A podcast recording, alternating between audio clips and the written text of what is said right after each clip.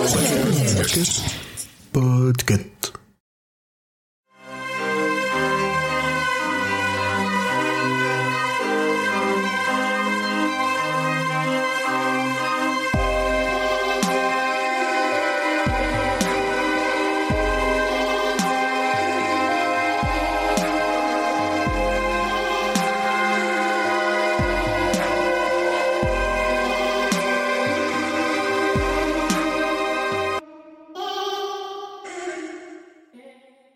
Notre histoire commence en 2011. Jackie Ping enseigne au lycée de Lisbon Falls dans le Maine et demande à ses élèves d'écrire sur un jour qui a changé leur vie. Harry Dunning, le concierge du lycée, participe à l'exercice et écrit sur le jour où son père, ivre, a assassiné sa mère, ses frères et sa sœur. Il obtient un A et son diplôme, et pour fêter ça, notre ami Jake l'emmène manger à son restaurant préféré, le restaurant de son ami Al Templeton. Deux ans ont passé et Jack se rend au restaurant d'Al avec qui il discute, mais ce dernier lui demande de repasser le lendemain. Le lendemain donc, Jack se retrouve nez à nez avec un Al épuisé, vieilli, transformé en à peine 24 heures. Al évoque un cancer du poumon qui pour Jack n'explique pas ce vieillissement soudain. Al lui montre alors dans sa réserve un portail, un portail magique, qui emmènerait quiconque le traverse directement en septembre 1958. Jake passe ce portail et après une heure à se promener dans sa ville, il se rend à l'évidence. Aussi incroyable soit-elle, il se trouve dans le même où, mais pas dans le même camp. Il repasse le portail en sens inverse et, de retour dans le présent, Al lui explique que cette porte, dérobée ou pas, allez le savoir, mène toujours au 9 septembre 1958. Peu importe le temps qu'on y passe, dans le temps présent, seulement deux minutes s'écoulent. Il le met en garde. Chaque événement modifié du passé a un effet sur le présent, mais peut être effacé en repassant à nouveau le portail. Autre mise en garde, le passé ne veut pas être changé. Il résiste. Le destin viendra mettre des obstacles dans les roues de quiconque tentera de le changer. Sans doute une affaire de volonté du cas, pas étonnant quand on s'appelle Jake après tout. Al raconte alors à Jake que son plan est d'empêcher l'assassinat de Kennedy, qui se produit le 22 novembre 1963, mais il est trop malade, il doit renoncer. Jake accepte alors de tenter, convaincu lui aussi qu'empêcher Kennedy de mourir permettra de changer l'avenir pour le mieux, et permettra d'éviter la guerre du Vietnam et la crise morale et politique des années 70. Muni de la fausse identité de George Amberson, Jake décide de tester de changer un élément du passé et repasse le portail. Non sans difficulté, et sans que le passé ne tente de se défendre. Il tue Frank Dunning, le père du concierge Harry, avant qu'il ne massacre sa famille le jour d'Halloween 1958. De retour dans le présent, Jack découvre une conséquence inattendue de son intervention. Harry Dunning s'est enrôlé dans l'armée et est mort au Vietnam.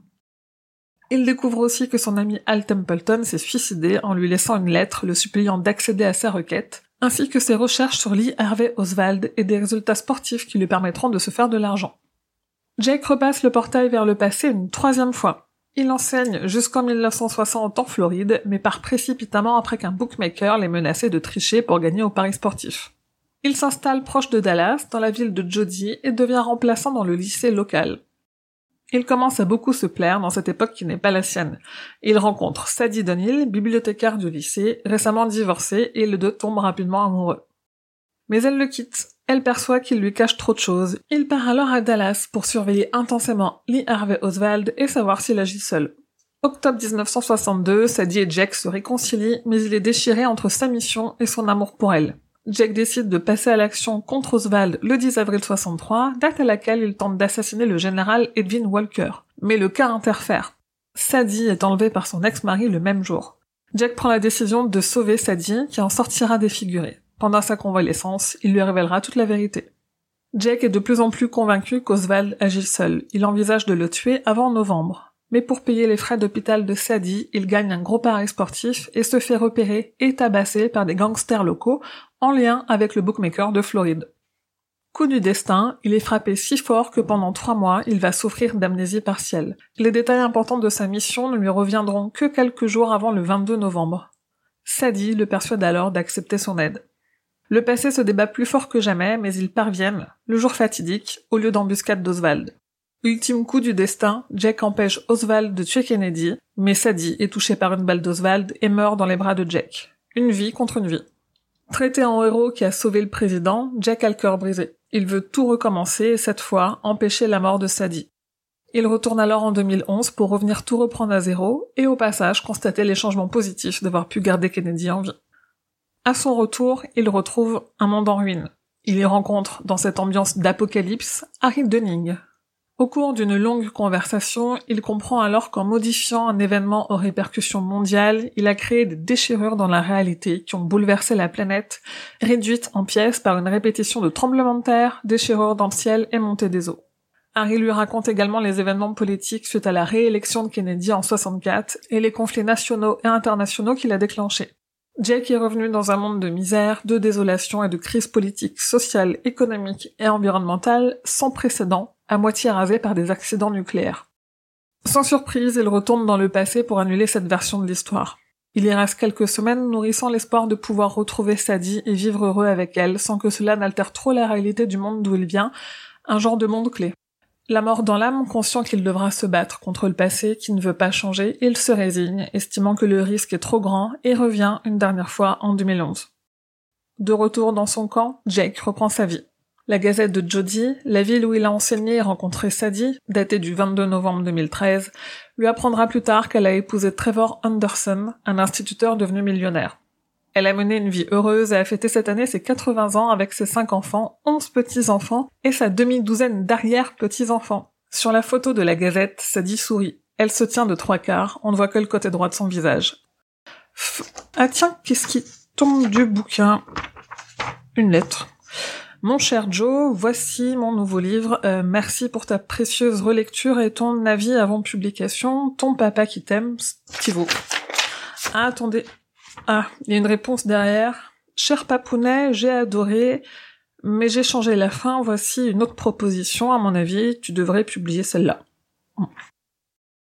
De retour dans son camp, Jake recherche Sadie sur internet et constate avec joie qu'elle a survécu à l'attaque de son mari. Pas grâce à lui cette fois, mais grâce à deux collègues. Début 2012, il découvre qu'elle va être nommée citoyenne du siècle lors d'une fête à Jody qui célébrera également ses 80 ans. Après l'attaque de son mari qui l'a défigurée, elle s'est engagée dans les droits civiques et des programmes sociaux destinés aux aveugles. Elle a pu pousser ses idéaux sociaux jusqu'à l'Assemblée législative du Texas, où elle a été élue. Sadie ne s'est jamais mariée, elle est restée célibataire toute sa vie. Jake, qui a toujours l'apparence d'un homme de 40 ans, décide de se rendre à la fête pour revoir l'amour de sa vie. Il se présente à Sadie sous l'identité de George Humberson et danse avec elle sur l'air de In the Mood, la chanson sur laquelle ils étaient tombés amoureux. Perturbée par une impression de déjà-vu, elle lui demande qui il est. Jack lui répond alors « Quelqu'un que tu as connu dans une autre vie, chérie ».